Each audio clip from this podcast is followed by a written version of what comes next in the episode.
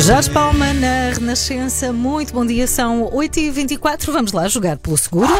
É sempre esta hora com a AGAs, é a Alexandra Catalão que está connosco, é a diretora de marketing da AGAs eh, Seguros, é uma marca do grupo AGAs Portugal. Muito bom dia, bem-vinda. Eh, temos aqui a primeira pergunta eh, e é o que acontece se eu tiver um acidente em casa eh, e tem a ver com isto precisamente.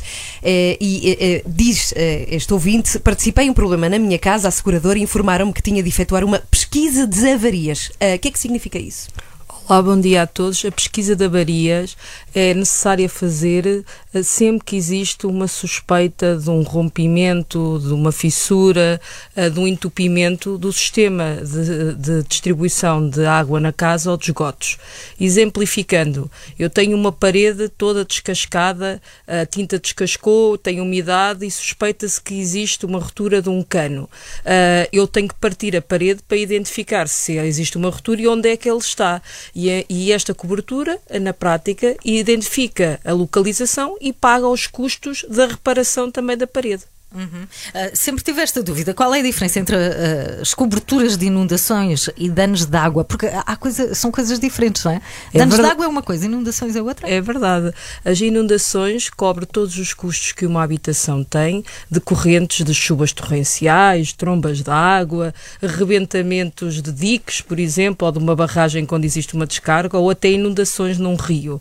Ah, no caso dos danos por água, cobre os custos decorrentes ah, de uma fissura, de um rompimento, ah, de um entupimento do sistema de distribuição da água ou dos esgotos de uma habitação. Então, quando alguém diz tenho uma inundação lá em casa, está a exagerar. não É, na realidade é mais um dano por Pois, água, é porque uma isso. inundação é um evento que, de te- climatérico que acontece que leva às chuvas torrenciais, Ah, inundações no exterior à casa que provocam depois inundações dentro da casa. As coisas sim. que aprendemos aqui.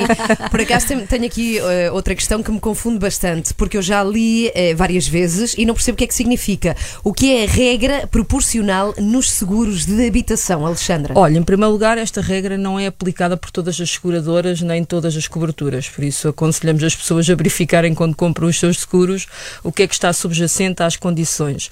Ah, mas na prática é uma regra que se aplica sempre que o valor ah, que eu seguro na minha apólice ah, relativamente ao edifício, ao recheio ou a um bem, é inferior ao seu valor real. O que é que isto significa?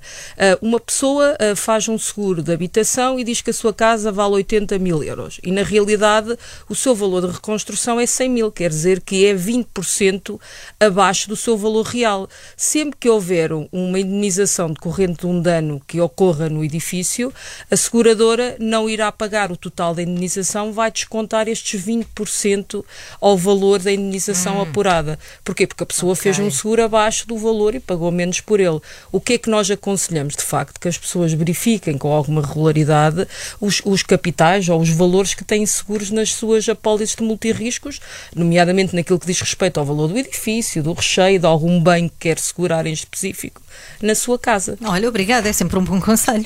Na terça-feira voltamos a ter a jogar pelo seguro. Podem enviar perguntas, pode escrever, por exemplo, por e-mail para seguro.rr.pt, mas também pode usar o WhatsApp. Então vá, vou repetir o número 962-007-500 em rr.sapo.pt. Pode saber mais e ouvir de novo as rubricas. Está lá o Jogar pelo Seguro na Renascença. Obrigada, Alexandra. Adeus, até à próxima.